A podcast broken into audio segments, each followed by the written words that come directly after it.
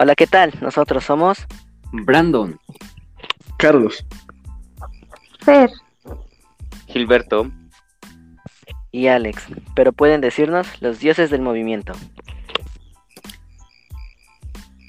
bienvenidos a un nuevo episodio de este podcast de ciencia favorito, Chismecito Científico. En esta ocasión les hablaremos un poco sobre un científico que consideramos importante y que llegó a ser conocido como el padre de la física nuclear por sus grandes aportaciones en la teoría de la radioactividad y su modelo atómico. Así es, hablamos de nada más y nada menos de Ernest Rutherford. Bueno, bueno, Brandon, pero pues no estamos aquí para aburrirlos ahí contándoles con complejas teorías, pues no estamos en la escuela, sino que les traemos el chismecito de su vida hasta donde nos estén escuchando. Y yo pido primings, así que inicio yo. Bueno, pues para empezar, Ernest Rutherford nació el 30 de agosto de 1871 en la ciudad de Nelson, Nueva Zelanda. Fue el cuarto hijo y el segundo varón de una familia de 12 hijos. Y pues al parecer sus padres tenían mucho tiempo libre, ¿eh? Hablando de ellos, su padre era James Rutherford, un mecánico y granjero escocés, y su madre, Martha Thompson, una maestra inglesa. En la familia, él era llamado como él. Y bueno, como muchos padres, los suyos anhelaban que sus hijos fueran los más brillantes y que destacaran en sus estudios. Sobre todo su madre fue maestra. Por suerte para Rutherford fue sencillo, ya que pronto destacaría por su ingenio, curiosidad y capacidad para la aritmética. Eh, sí, de hecho, eh, cuando tenía cinco años, su familia se mudó a una granja cerca del punto de partida en Fox Hill y ahí pasó la mayor parte de su tiempo después de la escuela ordeñando vacas y pues ayudando a, con otras tareas en la granja familiar. Eh, y pronto su ingenio, ingenio se manifestaría, pues debido a que su familia era pobre, pues su dinero era muy escaso. Pero Rutherford encontró formas muy ingeniosas para superar los desafíos financieros de su familia como incluida la anidación de aves para obtener fondos para sus suministros de vuelo de cometas. eh, bueno, eh, en su nuevo hogar asistió a la escuela de Foxhill, eh, lugar donde a los 10 años recibiría su primer libro. Aquí pues es como si él hubiera recibido su primer beso o algo así. Eh, es un, vemos que es un momento crucial para su vida, ya que este libro pues inspiró a su primer experimento científico. Pues ¿qué construyó? Pues básicamente construyó un cañón en miniatura que para sorpresa de su familia explotó rápida e inesperadamente. Pero a pesar de, digamos, estos resultados negativos, Rutherford no se desanimó y su interés en lo académico siguió siendo inquebrantable. Sí, justamente eso que dice se ve cuando, gracias a su capacidad para la aritmética y además de su gran curiosidad, pues hizo que fuera un alumno brillante y ejemplar. Y eso más adelante le permitió que le otorgaran una beca para entrar al Nelson College a la edad de 16 años, donde pues estudió durante tres años. Y bueno, no como nosotros, que pues a su edad y seguimos esperando los PG Coins. bueno, pero es que Rutherford no solo era brillante, sino que también era Bernardo para el rugby, así como Michael Pep en natación. No había nadie más bueno que él. Además, era director del equipo de su escuela, lo que lo llevó a ser demasiado popular. Ahora bien, este, dicho intelecto se, este, se vio reflejado cuando en 1889 terminó sus estudios en el Nelson College y ganó una beca universitaria que le ayudaría a asistir a un colegio de la Universidad de Nueva Zelanda. Este, así que durante cuatro años asistió al Canterbury College en Christchurch, donde siguió con el rugby, pues donde él era muy bueno y donde además participó en las actividades de los clubes de ciencia y debate. Pero ¿qué pasó durante ese tiempo? Eh, pues bueno, eh, en esos años fue cuando comenzó a manifestarse el genio de Rutherford para la experimentación, pues en las primeras investigaciones que hizo eh, demostraron que el hierro podía magnetizarse por medio de altas frecuencias y eso, eso sí que era, eh, digamos, un gran descubrimiento para esa época. Sí, de hecho, este, esta investigación y los resultados le permitieron no solo proseguir sus estudios y, sus investigaciones durante algunos años más en la universidad, sino que también para finales de 1893 era un investigador muy consumado. O sea, fue un ganar-ganar y podría decirse que aquí fue cuando inició un gran científico. Y de, bueno, para ese mismo año Rutherford también obtuvo una maestría con doble distinción de primera clase en matemáticas y física matemática y en ciencias físicas. Y un año más tarde de eso obtuvo el título de licenciado en ciencias que le abriría grandes puertas en un futuro. Pero bueno, eso lo discutiremos más adelante. pero no todo lo tuvo tan fácil.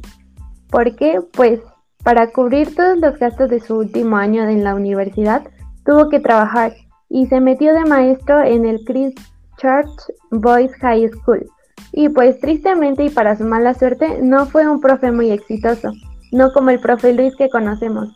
Intentó obtener un trabajo permanente como maestro, pero eso no le funcionó y al fracasar por tercera vez buscó otras vías. Al parecer aquí no aplicó la de la tercera es la vencida. Y bueno, pues triste y abatido como, como el buen Alex después de que su novia lo dejara, tiempo después presentó su trabajo de la magnetización a la Universidad de Nueva Zelanda, en apoyo de su solicitud para la beca de la exposición de 1851. Pero no había sido el único, pues James McLaurin de, Auckland había sido nominado por los examinadores de la Universidad de Inglaterra, pero este no lo quiso aceptar por las condiciones, así que por fortuna tuvieron no tuvieron más que dársela a Rutherford. Bueno, ya, ya, ya, ya, ya, ya, ya, ya, ya basta. Este, creo que han hablado demasiado de su vida académica y es momento pues de que hablemos de lo chido, de lo bueno de su vida como un verdadero científico. Esta nueva vida pues comenzó cuando dejó todo atrás eh, en 1895, dejó Nueva Zelanda, pero no sin antes comprometerse con Marvin Newton, con quien se casaría y tendría a su única hija.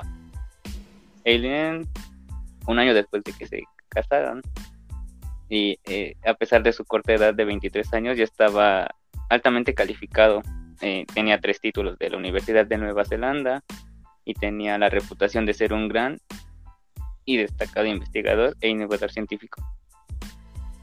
Sí, bueno, y se acuerdan de que les dije que, bueno, su título de licenciado en ciencias le permitió, pues, le abrió grandes puertas, pues no, pues sí fue así porque gracias a ese pues pudo seguir con sus estudios, así que se fue a chambear con el profesor J.J. Thompson en los laboratorios de Cambridge de la Universidad de Cambridge.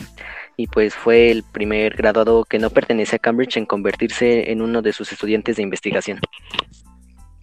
Y aquí, en primer lugar, continuó con sus grandes investigaciones acerca de las ondas hertzianas y sobre su recepción a gran distancia. Y rápidamente Thompson quien pronto sería el primero en descubrir un electrón, se dio cuenta del gran talento de Rutherford, pues lo consideraba un investigador con una habilidad excepcional, por lo que lo invitó a participar en un estudio de la, de la conducción eléctrica de los gases. Sí, pues en esas épocas donde se antoja un rico ponchecito, en esas épocas de Navidad, en el año de 1895 comenzó el trabajo y Rutherford desarrolló varias técnicas ingeniosas para estudiar el mecanismo, por el cual estos gases normalmente aislantes se convertían en conductores eléctricos cuando se aplicaba un alto voltaje a través de ellos. Y cuando se descubrieron los rayos X, este, unos meses después, utilizó estas técnicas para iniciar la conducción eléctrica en los gases. Este, todos estos trabajos son los que lo llevaron a la fama, pues en 1898 él descubrió dos tipos de emisiones bastante separados provenientes de átomos radioactivos, los que eran los rayos alfa y beta. Y bueno, tras tres años en Cambridge, eh, a Rutherford pues le llegó una oferta de trabajo para poder ejercer labores en la Universidad de McGill en Montreal, y pues la cual terminó aceptando con mucha gratitud, ¿no? Como se iba a negar a esa gran oportunidad. Y pues gracias a ello se convirtió en uno de los pocos jóvenes a adquirir un puesto de trabajo dentro de una de las más reconocidas entidades académicas en el campo de la física. Y bueno, como ahí pues los laboratorios estaban mejores, más equipados y bueno, Rutherford con la ayuda de un joven químico que era Frederick Soddy, pues desentrañó los misterios de la reactividad y ahí fue cuando creó su tan famosa teoría de la desintegración de la radiactividad.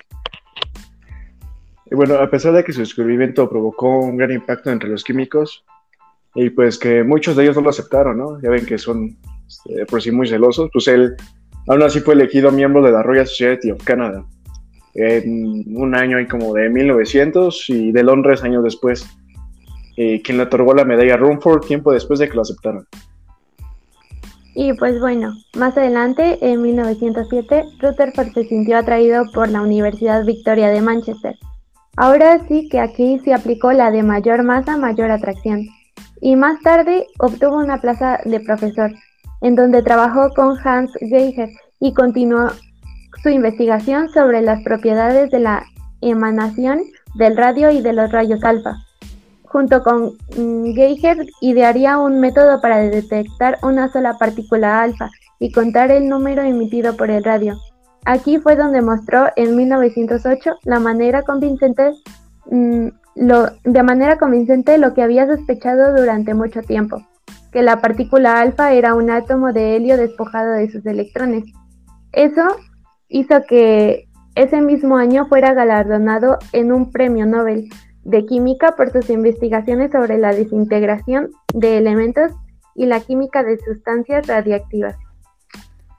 Sí, pues tiempo después este, ocurrió lo que se considera su mayor contribución a la física, pues sus investigaciones acerca de la estructura interna del átomo que causó mucha dispersión llevaron a postular su concepto de núcleo, que según él prácticamente toda la masa del átomo y al mismo tiempo toda la carga positiva del átomo se concentra en un espacio diminuto en el centro. Pues aquí había nacido el modelo nuclear del átomo. Y bueno, estos descubrimientos también dejaron pie a otro gran científico, a su compa eh, Niels Bohr, quien estaba atraído por trabajar con Rutherford y usó sus ideas cuánticas para desarrollar su propio modelo atómico. Pues fue muy increíble que al parecer su, su sueño se hizo realidad pues un año más tarde se unió a él en Manchester, siendo uno de sus discípulos. Y, y bueno, Gilberto, cuéntanos este, durante su estancia en Manchester, ¿qué sucedió? Ah, pues eh, pasaron varias cosas, bastante. Les voy a mencionar algunas, y es que eh, en 1914 fue nombrado caballero en la lista de honores de Año Nuevo, que igual, eh, pues en ese año daría inicio a la Primera Guerra Mundial y Rutherford comenzó a trabajar en métodos acústicos para la detección de submarinos para la Junta del Almirantazgo de Invención de Investigación. Y pues este trabajo le fue útil a Estados Unidos porque pues cuando entraron a la guerra reclutaron a Rutherford para encabezar la delegación y así poder, eh, digamos, compartir sus conocimientos. Sí, pues bueno, como comentas, este, Rutherford fue este, una pieza clave, ¿no? Para la detención de los submarinos que en esos tiempos, pues, la Primera Guerra Mundial estaban bastante, bastante usados, ¿no? Así que, nada, es para darles un poco de contexto, pero pues bueno, termina la guerra y Rutherford vuelve a la búsqueda de la ciencia atómica. Eh, pues en ese, en ese último año en Manchester, que era 1919, descubrió que los núcleos de ciertos elementos ligeros podían desintegrarse por el impacto de, partículas alfas energéticas provenientes de alguna fuente radiactiva, y que durante este proceso se producían protones rápidos. Y tras una serie de experimentos observó que bombardeo de rayos alfa había convertido átomos de nitrógeno en átomos de hidrógeno, así como magia, ¿no? Y pues haciendo que fuera el primer científico que lograra la transmutación artificial de elementos químicos. Eso hizo que se convirtiera en el primer alquimista exitoso del mundo, siendo este su gran tercer éxito con el que pasaría la historia de la ciencia. Y pues bueno, bien dicen que uno siempre vuelve a donde fue feliz, ¿no? Y bueno, para ese mismo año Rutherford pues vuelve a Cambridge, pero ahora no como un estudiante, sino como el director de los laboratorios de Cavendish y bueno, sucediendo a J.J. Thompson, que pues una vez fue su maestro. Eh, esa época, pues cuando fue director, se considera como la edad de oro tanto para el laboratorio como para Rutherford, pues su influencia en la investigación en el campo de la física nuclear era enorme. Y pues bueno, como director, Rutherford fue un líder inspirador del laboratorio Cavendish, ya que dirigió a numerosos futuros ganadores de los premios Nobel hacia sus grandes logros, tales como Chadwick, como James Chadwick, Patrick Blackett, John Groskopf y Ernest Walton. Digo, y hay muchos más, pero en serio que Rutherford tuvo alumnos, tuvo de alumnos a múltiples celebridades científicas a su debido tiempo y los cuales alcanzarían la fama. Y durante su tiempo como director de Cavendish, él tuvo una vida muy exitosa. Este, pues en 1925 viajó a Australia y Nueva Zelanda, donde era su lugar natal. Ahí fue recibido como todo un héroe para dar unas conferencias públicas. Entonces era una figura demasiado imponente. Su gira como una gran celebridad internacional en Nueva Zelanda duró seis semanas y a donde quiera que fuera siempre llenaba los espacios con personas que estaban amontonadas para oír sus charlas sobre la estructura del átomo. Y bueno, también durante ese tiempo alentó al gobierno a reservar algunas de las partes más pintorescas o, digamos, extravagantes de Nueva Zelanda para la posteridad. Y no solo eso, sino que apoyó a la educación y a la investigación. Eh, aquí sí que era un hombre muy, muy humilde y que se preocupaba por todo. Y su apoyo ayudó a ver el establecimiento del Departamento de Investigación Científica e Industrial de Nueva Zelanda en 1926. Pero bueno, mm, como, como todos dicen, toda buena suerte alguna vez se acaba, pues la tragedia llegó a los Rutherford. Su hija Aileen se había casado con Ralph Fowler, eh, que era un físico matemático de del laboratorio Cavendish pues su hija murió en diciembre de 1930, nueve días después del nacimiento de su cuarto hijo. Pues bueno, tal vez pues eso hizo que Rutherford se deprimiera mucho, ¿no? No, no nos imaginamos que sentiría perder a alguien.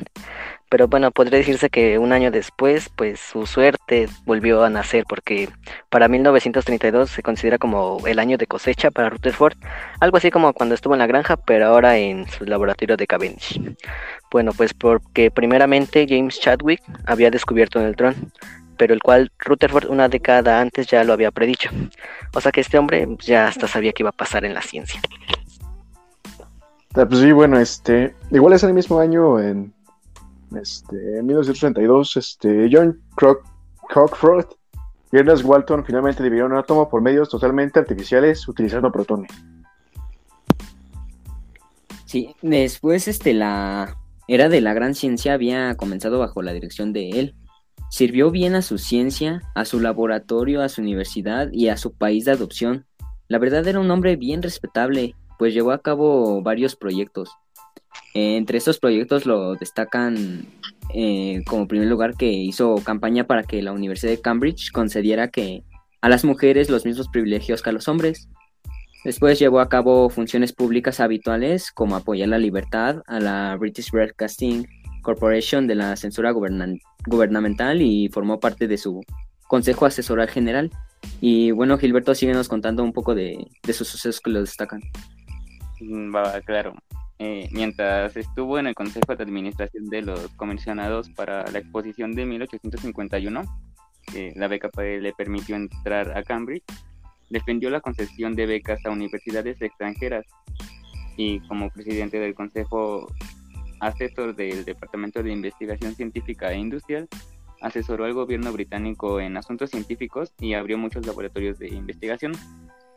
También recordemos que asesoró a las universidades de Nueva Zelanda en la selección de la mayoría de sus profesores de física. Y pues Rutherford ayudó a fundar y fue un presidente del Consejo de Asistencia Académica que ayudó a los académicos desplazados por el ascenso al poder de Adolf Hitler en Alemania.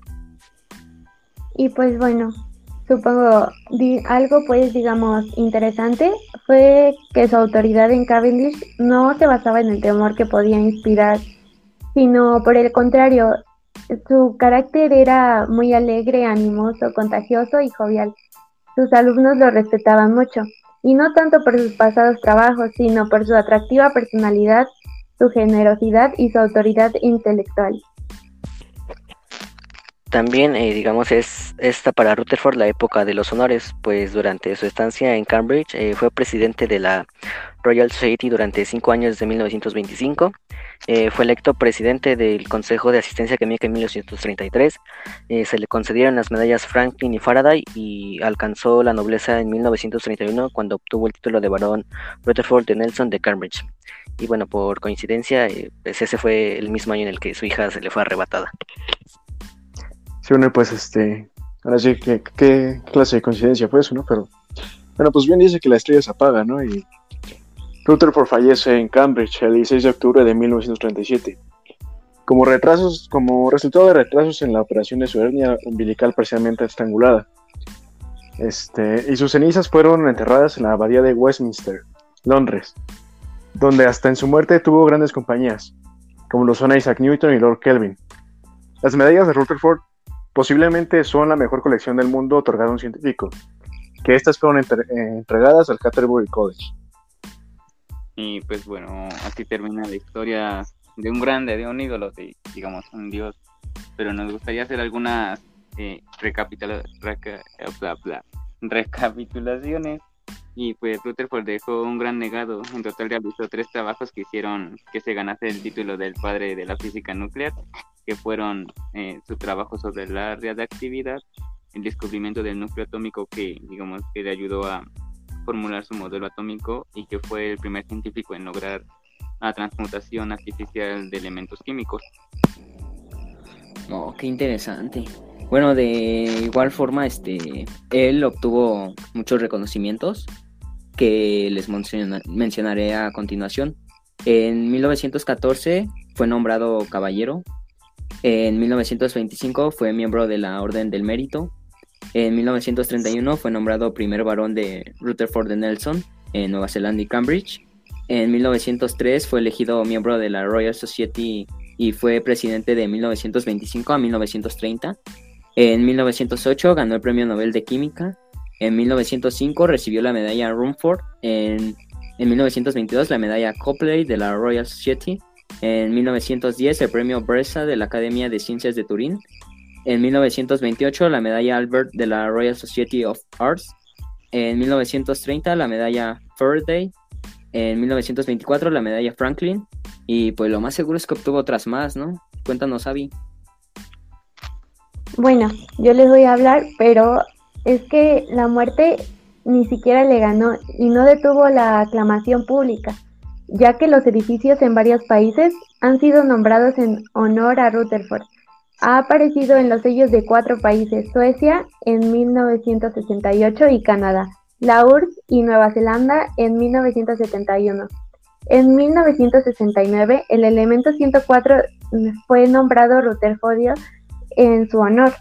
Y en 1991 se construyó el Rutherford Origin en el lugar de su nacimiento, el cual incorpora un, en un, se incorpora en un jardín una exhibición permanente al aire libre y información de su vida y obra.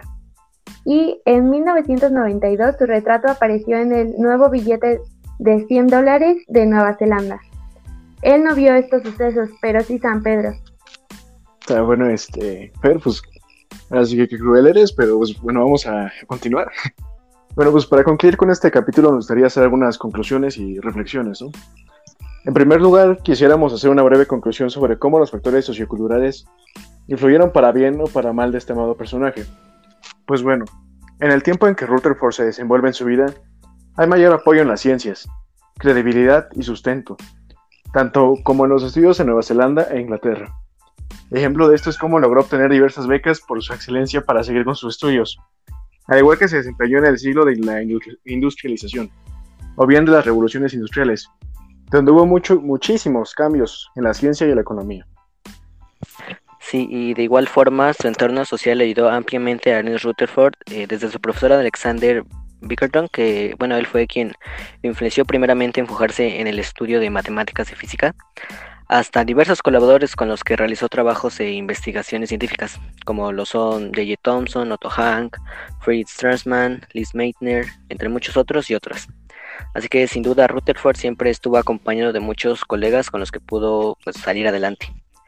Y bueno, junto con lo que dijo mi compañero Carlos y yo, pues podemos decir que los factores en los que pudo verse afectada su vida no pudieron verse mejor, pues ya que desde siempre fue un gran hombre que se ganó el respeto de todos. Y bueno, en segundo lugar, este, queremos hacer un contraste de algunos sucesos de la vida de Rutherford con las condiciones de la sociedad actual en México. Y pues bueno, nosotros vivimos, vimos, perdón, que las escuelas de hoy en día son, son más apoyadas, como por ejemplo, eh, son apoyadas por las becas que el mismo gobierno da, pero también hay otros tipos de becas como la de Carlos Slim, y la ciencia también es más, es más impulsada en la actualidad.